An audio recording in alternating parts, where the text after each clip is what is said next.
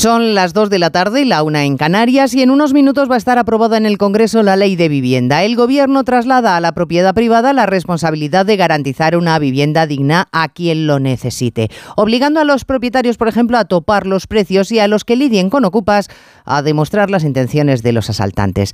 Tanto una como otra medida se han demostrado frenos para aumentar la oferta de pisos que permitan, por ejemplo, a los jóvenes poder emanciparse. Pero claro, ¿Qué joven piensa en emanciparse? Pues los menos.